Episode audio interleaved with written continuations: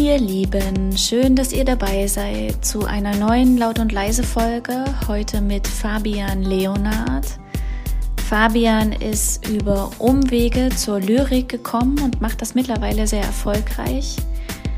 Wir reden darüber, was das konkret bedeutet, wie sein Weg dorthin war, einschließlich aller Zweifel und aller Entscheidungen, die er treffen musste. Wir sprechen über Verlagsgründungen, über Gedichtbände über die Notwendigkeit von sozialem Engagement. Das in der Kürze und ein bisschen länger kommt jetzt. Habt viel Freude!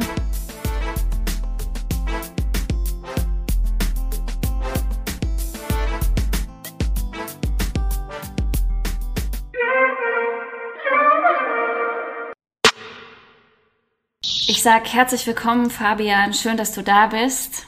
Und dann geht's los. Genau. Okay. Ach so, okay. Ach so. Nee, dann sag es einfach nochmal. Sorry, ich bin gerade noch ein bisschen verschlafen. Nee, alles Okay, sag, alles sag nochmal. Herzlich willkommen, Fabian. Schön, dass du da bist. Ich freue mich sehr. Ja, hi.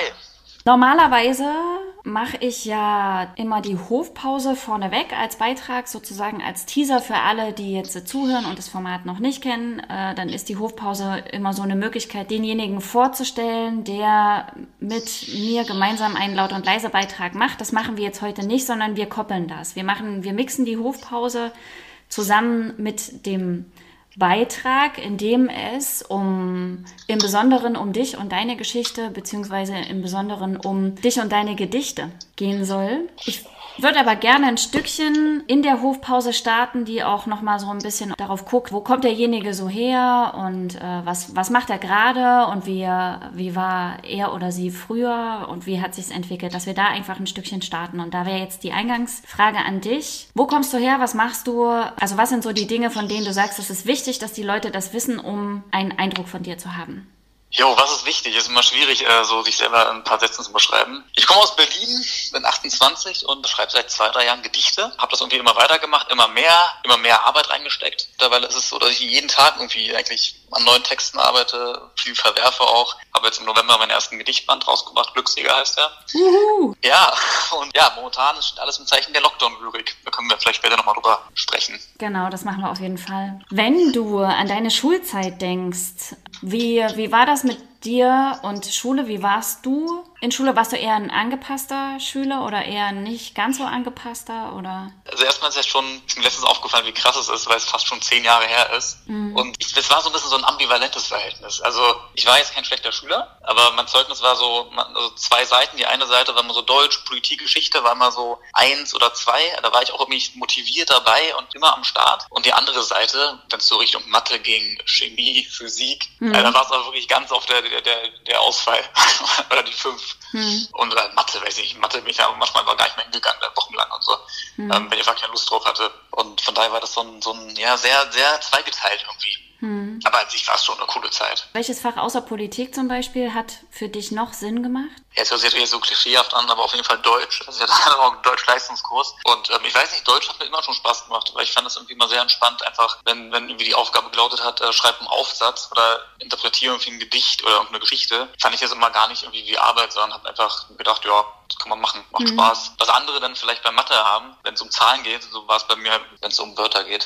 Hm. Und wenn du ein Fach erfinden könntest, was es noch nicht gibt, von dem du aber sagst, das ist so wichtig, dass das auf den Markt kommt oder in die Schule kommt, äh, ist es so wichtig, dass das Kinder mit an die Hand kriegen. Welches wäre das? Also da würde mir eine ganze Liste einfallen. Ich würde einiges streichen aus dem Rahmenplan und ich würde richtig viel reinpacken. Aber was ich reinpacken würde, wäre sowas wie kreatives Schreiben oder generell mehr, mehr künstlerische Sachen. Was ich auch reinpacken würde, wäre debattieren. Weil ähm, ich finde, das kommt in der Schule halt dermaßen so kurz. Man ist immer so, man läuft immer so scheuklappenartig so durch diese Unterrichtsstunden und äh, dass wirklich freie Diskussionen stattfinden, ist einfach sehr, also in meiner Schulzeit war es sehr selten. So Mhm. im Politikkurs so ein bisschen, aber viel zu wenig. Hm. Und man sieht ja einfach auch heute auf Instagram, in den Talkshows, egal wo man ist, dass die Leute ja auch einfach nicht diskutieren können oder das, oder das oft auch nicht gelernt haben, weil Mhm. sie einfach dem anderen nicht zuhören und einfach ganz krass auf ihre auf ihren Meinungen beharren, aber gar nicht merken, dass man immer nur voneinander vorbeiredet. Mhm. Und also das kann man ja in der, also der Schule, die Schule ist ja einfach der perfekte Ort, äh, um das zu lernen. Deswegen würde ich debattieren als Fach würde ich einführen. Okay. Du hast gesagt, dass, äh, dass man merkt, dass Leute heutzutage oder ein Teil oder ein Großteil, wie auch immer, nicht äh, diskutieren, debattieren können. Was, was müsste ich machen, damit du von mir sagst, dass ich das kann? Also wie, wie sieht das aus? Ich glaube, also ich, ich bin da definitiv nicht äh, perfekt und muss auch noch, muss auch noch lernen, aber dass man mhm. sich halt die andere Meinung anhört mhm. und also wirklich versteht, ähm, sich da rein zu versetzen und nicht immer nur seine eigenen Phrasen wiederholt sozusagen. Mhm. Dann ist man ja nur so, so, ein Rohr, was immer nur rausschießt, was man sowieso mal selber sagt. Und das ist halt eine Kunst. Und das, ich habe das Gefühl, dass das viele irgendwie verlernt haben. Mhm. Ist so mein Gefühl. Ich weiß nicht, ist dein Gefühl vielleicht ein anderes? Nee, das ist, einfach ist nur überhaupt Gefühl, nicht. Überhaupt nicht. Und ich denke halt, dass es halt, und dass das halt wirklich ein Riesenproblem ist, weil, weil wenn, wenn das einmal so ist, dann vertieft sich halt dieser Graben tendenziell immer weiter. Weil, mhm. naja, über die Jahre, wenn, wenn große Gruppen auch einfach in der Gesellschaft nicht miteinander reden oder aneinander vorbeireden, dann wird das ja nicht besser, sondern schlechter. Mhm. Ich meine, da kommen wir nachher, denke ich, auch noch ein bisschen drauf zu sprechen. Es ist ja natürlich auch so ein Stückchen die Zeit oder das System, das das Ganze am Laufen hält oder noch ein Stückchen verstärkt, dass jeder so sehr auf sich selbst bezogen ist. Eher um sich kreisen, als über, ihren, über den Tellerrand wirklich auch nochmal zu gucken. Das sind ja so Kleinigkeiten auch einfach. So ein Stückchen im, den anderen wirklich im Blick zu behalten und zu gucken, okay, worauf beziehe ich mich denn jetzt? Oder habe ich den gar nicht im Blick und fahre einfach nur meinen Stiefel runter? Aber habe am Ende, habe ich eigentlich, haben zwei Menschen gesprochen, aber nicht miteinander. Ja, das und ich ich finde halt, äh, dass wir halt sozusagen im Zeitalter der, der Bubbles leben. So jeder ist in seiner kleinen Bubble. Ja. Und ich glaube, es gab noch nie so viele Bubbles wie heute. Also ja. der eine ist irgendwie extrem in seiner Yoga-Bubble, der andere ähm, kämpft irgendwie gegen für irgendwie äh, Gendergerechtigkeit und alles hat seine Berechtigung, aber jeder ist irgendwie oft zu, zu sehr an seiner Bubble, dass er nur noch seine Sachen sieht.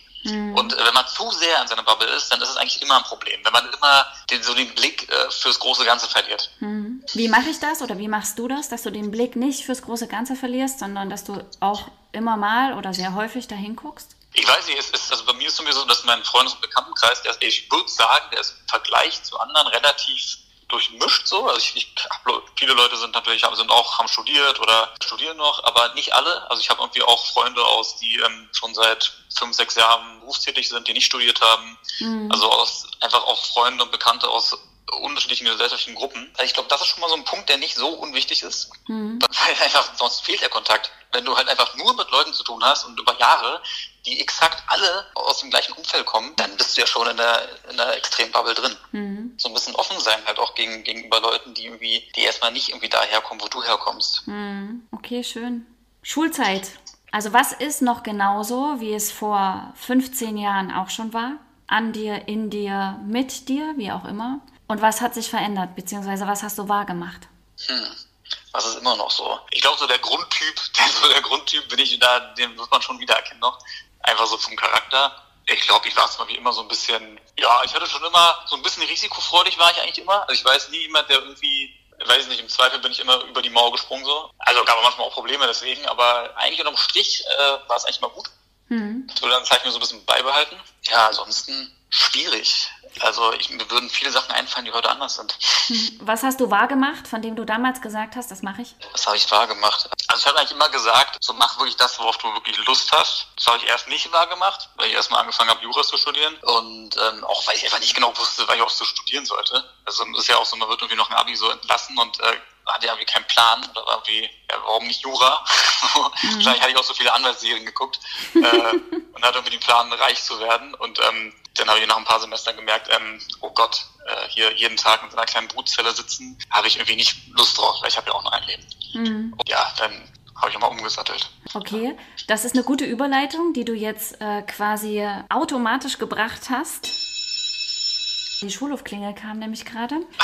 So. Und wir müssen rein und switchen quasi in den Laut- und Leise-Beitrag beziehungsweise ins Thema rein zu dir und deiner Geschichte. Da waren wir zwar vorher auch schon, aber jetzt mit dem Fokus Lyrik und Sprache, was ja schon bei dir einen großen Teil in deinem Leben ausmacht. Was fasziniert dich an Lyrik? Was ist Lyrik für dich?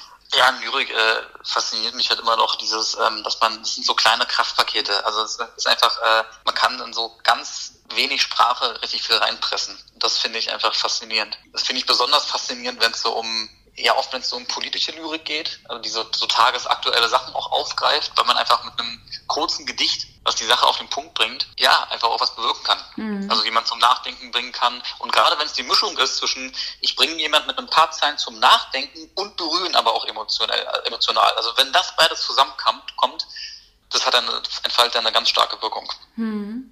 Du bist ja diesen Weg gegangen. Du hast eben gesagt, du hast äh, Jura studiert, weil du gesagt hast, ja, was, ne, irgendwie, ich, werde ich werde reich und ähm, berühmt. Und du hast es ja aber nicht gemacht, sondern du hast irgendwann an einem Punkt festgestellt, dass das nicht das ist, was du willst, sondern dass du eine andere Entscheidungen treffen solltest oder auch treffen musst. Wie kam es dazu, dass du, ich weiß, du bezeichnest dich nicht als Dichter, weil du sagst, Dichter ist man, wenn man tot ist, vielleicht.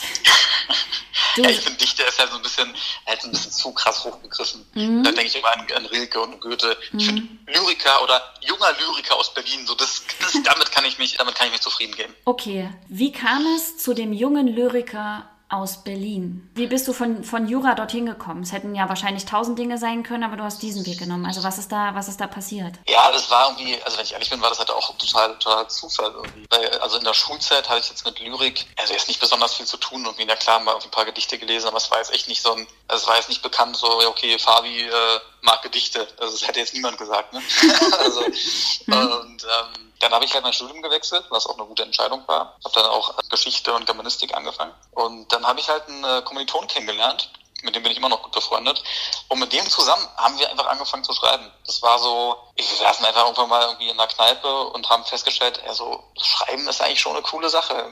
Lass doch mal machen. Mhm. Und dann haben wir uns getroffen, ein Jahr lang immer Kurzgeschichten geschrieben, mhm. aber halt auch richtig diszipliniert. Also jeden Donnerstag äh, eine neue Kurzgeschichte, immer gegenseitig korrigiert. Und das haben wir ein Jahr lang gemacht. Und dann sind wir irgendwann zu Gedichten gekommen, weil, ich weiß nicht, das war, wir haben dann angefangen, Gedichte zu lesen und dann, es war nicht geplant, es ist irgendwie so gekommen. Mhm. Ja, mehr gibt es eigentlich gar nicht zu sagen. Und irgendwann hat es einen halt irgendwie gepackt und man hat gemerkt, okay, das ist irgendwie echt mhm. äh, spannend und ähm, man will mehr und man will besser werden. Und, äh, und dann hast du, hast du Gedichte hochgeladen ne, auf, auf Instagram und dann ist ja aber auch einiges ins Rollen gekommen. Also im Sinne von, du hast ein Gedichtband veröffentlicht letztes Jahr und es ist ja nicht, dass, dass du jetzt 30, 40 Jahre hart gearbeitet hast, um dorthin zu kommen. Also sicherlich hast du hart gearbeitet. Das war, wirst du wahrscheinlich gleich was dazu sagen, nicht, auch nicht so easy, aber es ging ja doch relativ zügig. Du bist ja schon dann eher auch jemand, der für einen Moment denkt, immer mit der Ruhe, aber eigentlich eher mit dem Ruck. Ja, weil ich finde, also das ist auch meine Erfahrung, das kann ich auch jedem ans Herz legen.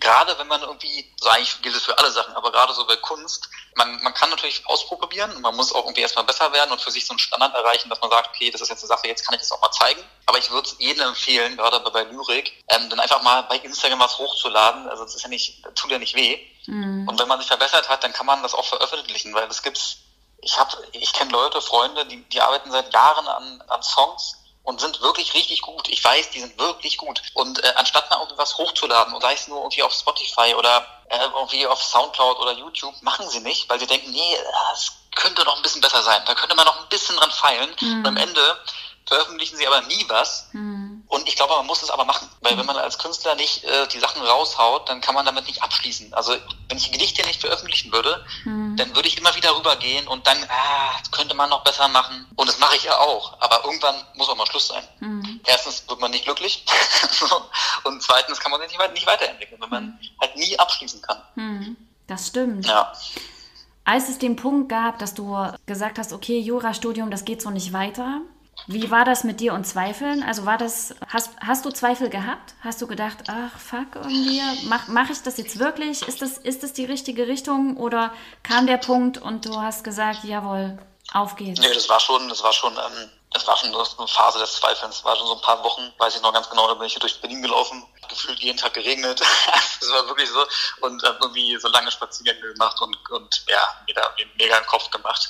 Jetzt im Nachhinein denke ich mir so, mein Gott, das, warum hast du dir so einen Kopf gemacht? Aber mhm. in dem Moment äh, war es schon so, dass ich mir so, oh Gott, du Versager, du brichst jetzt ein Studium ab. Mhm. Also so, auch wenn die Gedanken voll dumm sind, mhm. und obwohl es die beste Entscheidung war, äh, hatten, hatten wir die dann in dem Moment ich meine, das waren dann schon irgendwie drei oder vier Semester. Naja, ich meine, jetzt kommt mir sogar zugute im Nachhinein, dass ich so ein bisschen so ein bisschen Rechtserfahrung habe oder so ein bisschen so einen Einblick, äh, was ist da wichtig. Mhm. Aber in dem Moment äh, kann man das ja alles nicht wissen. Mhm.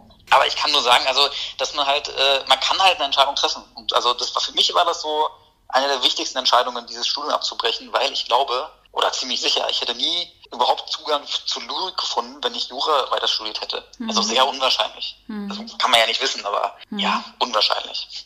Und worauf hast du dann, oder worauf würdest du sagen, hast du dann vertraut und daraufhin diese Entscheidung getroffen? War das Intuition? War das dem Herz zu folgen? Ne? Also was war dann, was war der Punkt, an dem du gesagt hast, so doch, ich, ich tue es jetzt, obwohl ich vielleicht auch Zweifel habe, aber da ist was, was sagt, geh? Ja, das war eigentlich, also unterm Strich war es eigentlich einfach so Gefühl, Instinkt. Einfach mhm. so zu merken, so, nee, irgendwie, ich, ich fühle das irgendwie gerade, ich muss das machen. Mhm. Und das mache ich eigentlich, ähm, also ich muss eigentlich sagen, je länger, also je älter ich werde, desto mehr also merke ich an mir, dass ich so Entscheidungen ganz viel so auch aus Instinkt treffe irgendwie. Mhm. Weil ich irgendwie immer, also immer gute Erfahrungen damit gemacht, gemacht habe. Und wenn man mit einer Sache immer gute Erfahrungen gemacht, dann macht man das ja automatisch irgendwie weiter. Auch, mhm. Also auch unterbewusst. Mhm. Und eigentlich versuche ich immer zu 100 Prozent das zu machen, wo ich Lust drauf habe. Mhm. Und ich glaube eigentlich, dass man damit in der Regel am besten fährt. Und wenn jetzt jemand zuhört und in einer ähnlichen Situation ist wie du, dass er einen vierfachen Gedichtband zu Hause in der Schublade liegen hat, aber noch nicht ein Gedicht irgendwie gepostet äh, oder in die Öffentlichkeit gebracht hat oder 30.000 Songs oder was auch immer, Backrezepte oder ein, einem Studienpunkt ist wie du und sagt, ich will eigentlich woanders hin oder ich weiß noch gar nicht, wo ich hin will, aber hier will ich auf jeden Fall nicht bleiben. Was? Nochmal ganz zusammengefasst würdest du raten? Ich würde demjenigen raten, gar nicht so lange zu überlegen, also nicht, nicht nach äh, krasser Perfektion zu streben, sondern einfach wirklich anzufangen. Das ist so ein, das ist so ein richtig blöder Motivationsspruch, so just do it. ne? mhm. Aber ich finde, der, also das ist halt, also für mich ist es der, der wichtigste Spruch oder, oder die wichtigste Erkenntnis in meinem Leben ist wirklich dieses einfach anfangen und dann mach es nach und nach besser. Also dann kannst du es ja optimieren, dann kannst du gucken, wie kann man es besser machen. Aber die meisten fangen nicht an. Die fangen einfach nicht an. Mhm. Und das kann, ich kenne das von mir selber. Ich habe auch früher Sachen dann einfach zerdacht und habe die nicht durchgezogen. Jetzt immer, wenn ich dann eine Idee habe, ich sage, das wäre doch cool, dann ich mach's einfach. Mhm. Und man kann ja immer noch sagen, nach ein paar Wochen so, ach naja gut, okay, das war jetzt ein Schnellschuss, dann kann man es ja immer noch abblasen. Mhm. Aber du musst die Dinge halt machen, weil dann entstehen neue Sachen. Es muss was passieren. So, und damit mhm. was passiert, musst du etwas machen. Mhm. Na, weil dann, ja. dann gerät es ja wirklich auch äh, meistens ins Rollen. Und wenn man halt die, also dieses nicht losgehen hat ja schon auch sehr oft mit Angst davor, nicht gut genug zu sein, zu tun, etc. Und die wird ja meistens nur noch größer, wenn man es nicht macht. Und irgendwann ist sie so groß, dass man denkt, fuck, ich komme hier über diese Mauer gar nicht mehr drüber. Ja, das ist halt, genau, das ist halt einfach ein Teufelskreis. Und aber der, dieser Teufelskreis, der kann auch genau, der kann auch ein positiver Kreis sein. Wenn du nämlich die Erfahrung machst, ah, okay, äh, ich kann einfach äh, Sachen ausprobieren und die, das in der Regel äh, läuft es sogar ganz gut, dann wirst du halt immer sicherer und dann trainiert man sich es halt auch an, so eine Mentalität. Mhm. Also kann ich nur jedem empfehlen. Okay. Du hast im letzten Jahr ein Gedichtband rausgebracht, aber nicht nur das, sondern du hast im selben Atemzug, beziehungsweise vorher, damit der Gedichtband überhaupt atmen kann, hast du nochmal schnell einen Verlag gegründet. Ja, sozusagen. Und das war auch so ein gutes Beispiel, weil das war auch wirklich, wirklich nur halb geplant. Also mhm. ich hatte das eigentlich nicht vor, sondern das war so, ähm, ich dachte, nö, ach komm, ich suche mir einen Verlag, hatte da auch drei Angebote auf dem Tisch liegen. Man muss halt sagen, bei Lyrik ist es halt auch wirklich nicht einfach, ähm, einen Verlag zu finden, weil mhm. die großen äh, Publikumsverlage machen Lyrik ganz wenig. Die machen halt ähm, lieber noch mal eine Auflage von Rilke oder Goethe. Also ganz schwierig einfach, weil die wissen, das ist ein Feld, da kann man eigentlich kein Geld mit verdienen mhm. sondern das Geld wird mit Krimis verdient, mit äh, Romanen und so weiter. Und das waren irgendwie, die Angebote waren da so schlecht, die ich bekommen habe. Also das war dann zum Teil so, ja, klar, können wir verlegen, aber ähm, jetzt irgendein Honorar würden wir dir jetzt nicht geben. also mir ging's ja, ich dachte mir, ging's ja nicht ums Geld, aber mhm. da dachte ich mir so, okay, dann könnte man das vielleicht ja auch selber machen. Mhm. Und dann war irgendwie die Situation, dass ich diesen Kurzfilm gedreht habe über Moria. Da hatte ich Hubertus Koch kennengelernt. Mhm. Und der hat mich dann angerufen und meinte so, yo, Fabi, ähm, wie sieht's denn aus? Ähm, ich habe auch hier seit vier Jahren Gedichte geschrieben, habe die mal alle bearbeitet, bis sie die nicht rausbringen und äh, sozusagen und mein Verleger werden. Und dann, mhm. ich weiß nicht, dann kam so das zusammen und dann hatte ich die, eh schon diese Idee seit ein paar Monaten, eigentlich, dass es cool wäre, einen jungen Verlag zu gründen, weil, mhm. weil ich finde, dass dieses ganze Verlagswesen und dieser ganze Buchhandel, diese ganze Welt, äh, die kann sowas vertragen, irgendwie neue Ideen. Mhm und habe das irgendwie nach und nach durchgezogen mhm. und ziehe es jetzt immer noch durch. Und aber die Verlagsgründung und das Rausbringen dieses Gedichtbandes, das lag ja ziemlich nah beieinander. Das waren ja jetzt keine Monate, sondern sag nochmal die Zeitleiste, die ist ja wahnsinnig sportlich.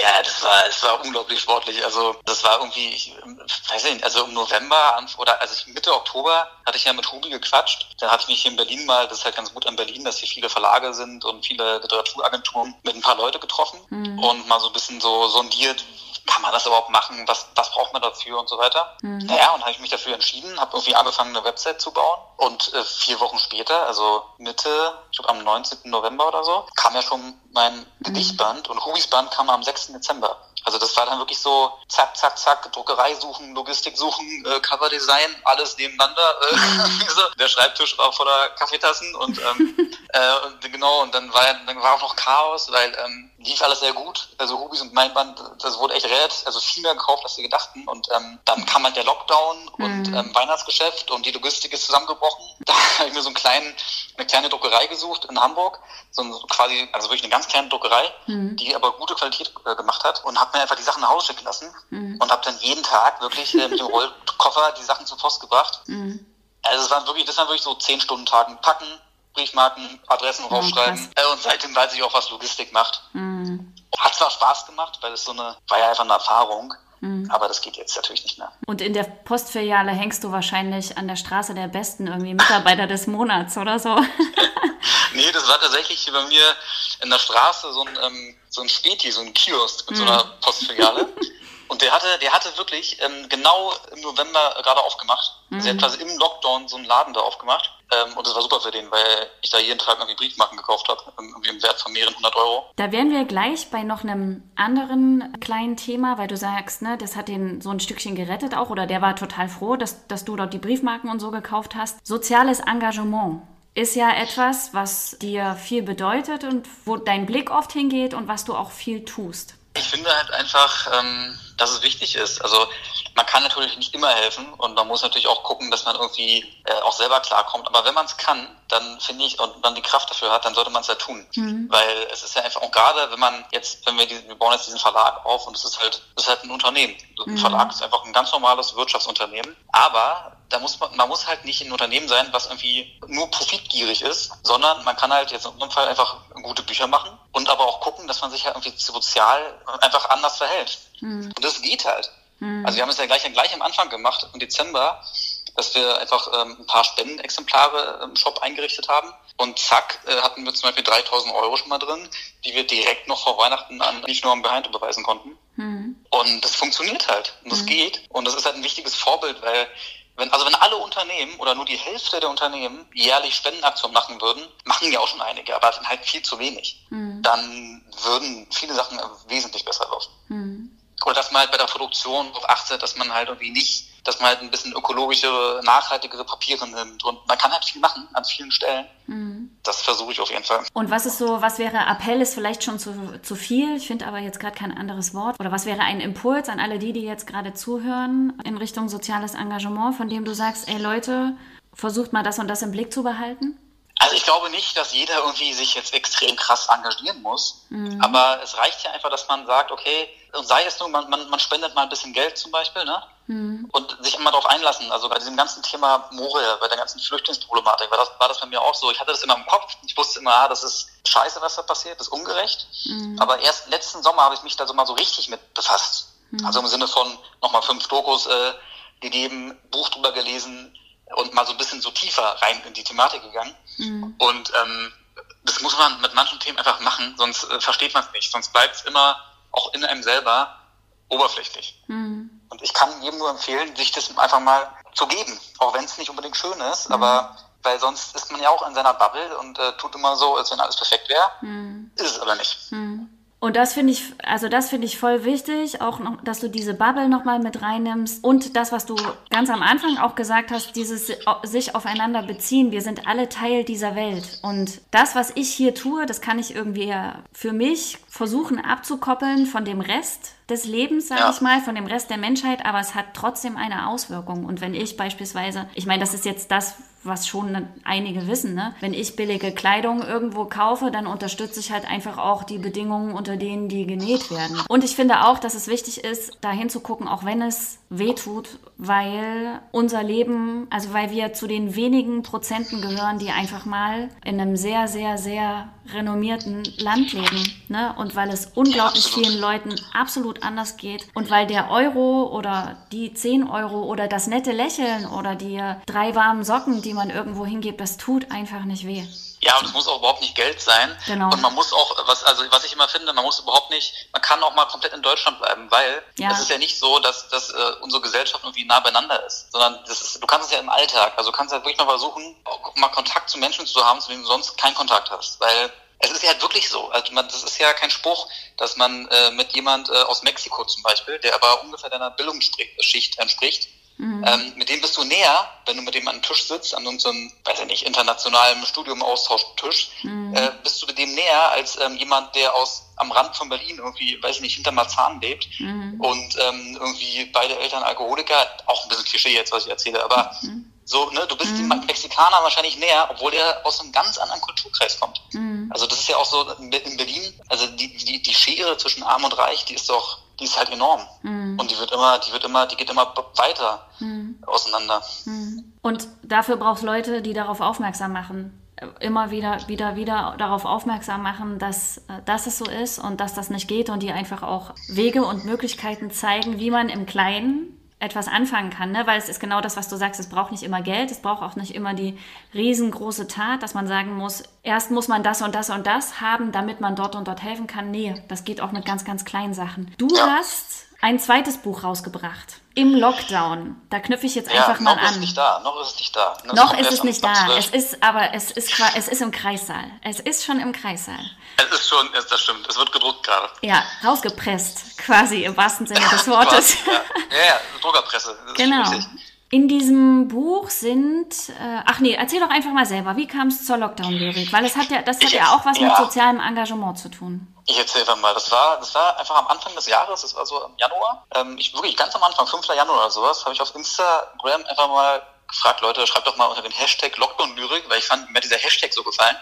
Gedichte, einfach zur aktuellen Situation. Mhm. Also über eure Jogginghose, über, über alles, was gerade so los ist in eurem Leben. Mhm. Und das haben die Leute gemacht. Also innerhalb von, von wenigen Stunden kamen da über 100 Texte in mein Postfach. Und das war, ich war so überwältigt von. Also ich hatte ja gedacht, dass ein paar kommen, aber halt nicht so viele und nicht in so viele in so kurzer Zeit. Mhm. Und da habe ich mir gedacht, okay, dann lass uns da ein richtiges Projekt draus machen habe ich da so einen eigenen äh, Account schnell eingerichtet und äh, ja, dann kamen immer mehr Texte und da war von vornherein irgendwie klar, okay, lass da auch ein Buch machen, weil jetzt, äh, jetzt haben wir hier schon einen Verlag, also Druckerei steht, Logistik steht, die ganze Infrastruktur steht. Das heißt, ich bin jetzt in der Lage, auch Bücher zu machen mhm. und auch, also auch gute, mit guter Qualität. Und wir können das, was reinkommt, spenden. In Berlin ist es so, dass wirklich, ja, es ist krass auffällig. Also obdachlose Menschen haben, das hat sich, äh, also mein, vom Gefühl her hat sich verdoppelt. Ich glaube, ganz so schlimm ist es nicht, aber man sieht wirklich hier, wenn man hier durch äh, Charlottenburg läuft, also in einer Reihe, wirklich, da sind manchmal zehn Matratzen in einer, mhm. einer Reihe. Mhm. Letztes Jahr waren es vielleicht zwei. Mhm. Und ähm, ja, deswegen war irgendwie relativ schnell klar, gerade bei so einem Community-Projekt, wo halt äh, Gedichte von ganz vielen Autorinnen und Autoren reinkommen, dass man das dann spendet. Also ich will damit ja kein Geld verdienen. Hm. Das Geld geht an die Berliner Stadtmission. Genau, es geht an die Berliner Stadtmission.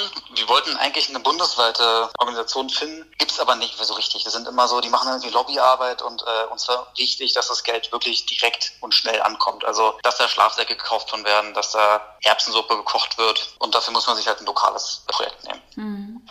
Das heißt auch hier für alle, die zuhören und den nächsten Geburtstag, die nächste Familienfeier, äh, das, die nächste kleine Aufmerksamkeit verschenken wollen, über den Trabantenverlag kann man die Lockdown, also kann man Lockdown-Lyrik und auch dein Buch Glücksjäger beziehen. Ich würde den Link in die Show Notes setzen. Und es gibt aber zumindest in Berlin auch ein paar Buchhandlungen, wo man die Bücher schon erwerben kann. Und alle äh, größeren Plattformen, sage ich mal, deren Namen allseits bekannt sind. ja, genau. Also ich freue freu mich immer, wenn ähm, es direkt über den Verlagsshop gekauft wird, weil jetzt gerade bei dem Projekt ja. ist es halt einfach so, dass einfach direkt mehr Spendengelder zusammenkommen. Ja. Weil das ist auch, was viele nicht wissen. Also Amazon nimmt halt einfach über also gut 40 Prozent vom, vom Ladenpreis. Von dem Buch nimmt sich Amazon. Ne? Also dann wäre schon mal 40 Prozent weg. Ja.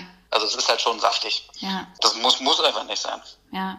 Vielleicht noch ganz kurz zum Buch, äh, auch für die Hörerinnen und Hörer.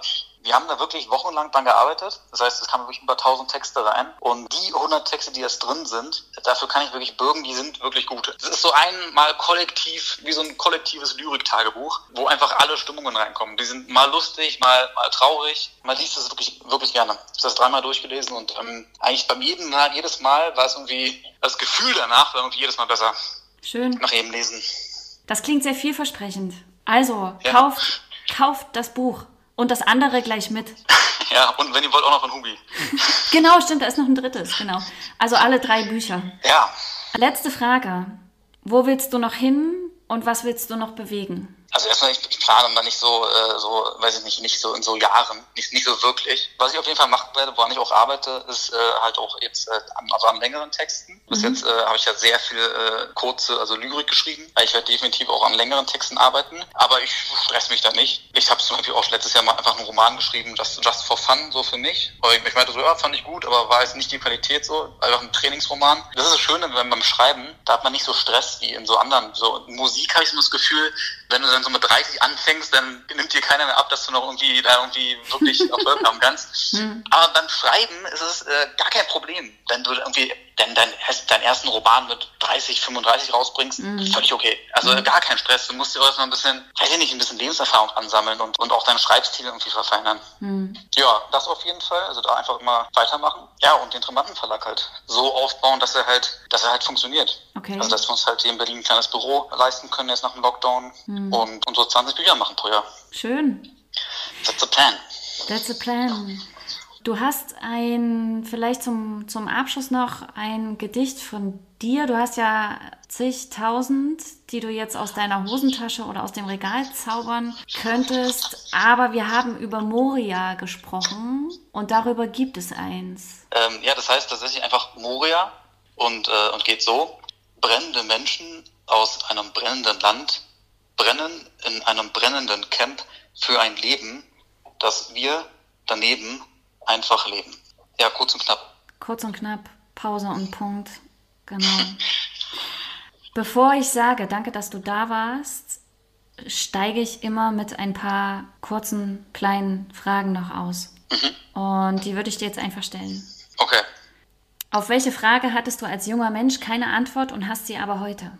Äh, der Tod. Also wirklich, also, also so mit 16, 17, also das Thema Tod war für mich so eine, so eine, so eine, so eine Frage, die so, ich habe die so extrem gemieden. Also es war so, also wirklich, also es war so, wenn irgendwie, wenn der Fernseher lief zu Hause und äh, irgendwie das Thema Tod kam auf, dann habe ich einfach den Raum verlassen. Das ist so eine Sache, da habe ich mich total angenähert. Also ich habe und, und da muss ich wirklich sagen, vor allem durch ähm, Literatur, also durch durch Romane, die das Thema Tod auf ja, unterschiedliche Art und Weise so aufgearbeitet haben. Und damit habe ich wirklich das auch für mich selber irgendwie aufgearbeitet. Ich finde, ich finde das sehr wichtig.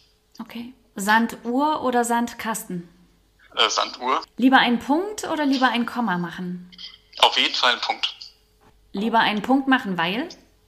Lieber einen Punkt machen, weil ähm, ich denke denk jetzt ans Schreiben, aber das kann man auch fürs Leben äh, sehen. Ich mag einen klaren, schlichten Stil mit, mit kurzen Sätzen, also in der Sprache, aber auch auch generell. Also lieber klare Ansagen machen und nicht so, ein Komma steht für mich für ein Bandwurmsätze. Und äh, ich finde diesen Stil, ich mag diesen Stil nicht und ich mag den Stil auch nicht in, in, in der Handlung. Mhm. Also lieber klare, kurze Sachen machen, klar und deutlich, anstatt so an so aufgeblasene Riesendinge, die dann, wo keiner mehr weiß, worum geht's eigentlich. Okay. Das Wichtigste im Leben ist? Versuchen, sich selber und, und seine Träume irgendwie zu verwirklichen. Das Zweitwichtigste ja. im Leben? Und das Zweitwichtigste ist, ähm, bei dieser Verwirklichung oder bei diesem Versuch nicht sozusagen sein, sein Leben daneben vergessen. Und da geht's da, da geht's um Liebe, da geht's um Freundschaft, ähm, um einfach mal Zeit haben, weiß ich nicht, mit, mit einem Kumpel zwei Wochen zu wandern oder also das, wenn das komplett zu kurz kommt und der Traum aber erreicht wurde, dann, dann war es das auch nicht wert, finde ich. Mhm. Es muss, muss beides klappen. Mhm. Diese Welt braucht dringend politische Lyrik viel mehr, Unternehmen, die äh, soziale handeln, einfach, die einfach soziale Verantwortung übernehmen und, und, und. das, jetzt, das reicht ja vielleicht. Okay. In meiner Geschichte bin ich dankbar für Ich bin wirklich dankbar für meine Eltern, also dafür, dass ich ähm, so aufgewachsen bin, wie ich aufgewachsen bin. Dass ich einfach Eltern hatte, die mir einfach so normales äh, Selbstvertrauen mitgegeben haben und einfach so eine gute Basis einfach, mhm. weil das ist halt nicht selbstverständlich. Mhm. Also wirklich nicht. Und das ist ja sozusagen, da, dafür bin ich dankbar. Ich bin sehr dankbar dafür, dass du heute hier warst. Ja, danke dir. Macht, macht Spaß mit dir zu reden. Das freut mich. mal, ja, ich finde deine Stimme angenehm. Es ist so, so, ja, man fühlt sich so wie in so einer also nee, therapeutisch wäre jetzt falsch, das wäre jetzt übertrieben. Aber es ist so witzig, weil es ist tatsächlich ja die Richtung, aus der ich komme oder in der ich arbeite. Ja, es hört sich so an, so ein bisschen, ähm, es hätte man gerade so, so Und so wie fühlst du dich so? so ein bisschen, so ein bisschen, ganz bisschen.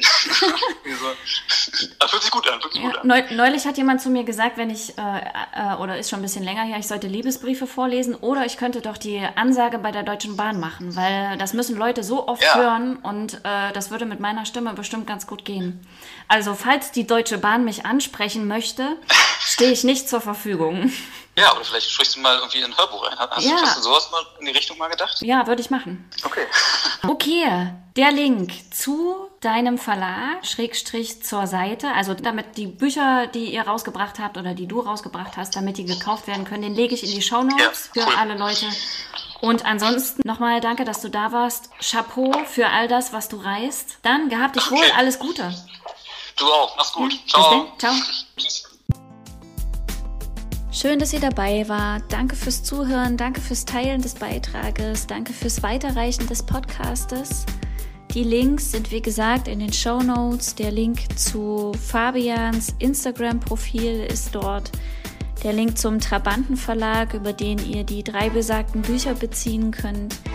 Der Link zu meinem Instagram-Profil und der Link zu meiner Seite wer eine Beratung oder ein Coaching möchte, Schrägstrich für sich braucht oder jemanden kennt, der kann sich dort gern umsehen.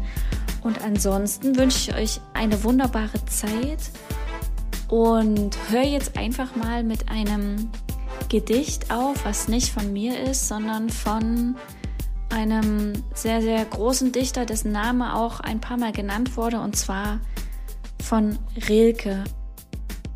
Leis steht das Haus vor einem letzten Stern, den die vergangene Nacht hinunterzieht. Doch seine Fenster sind schon voller Ferne, voll eines Morgens, welcher groß geschieht.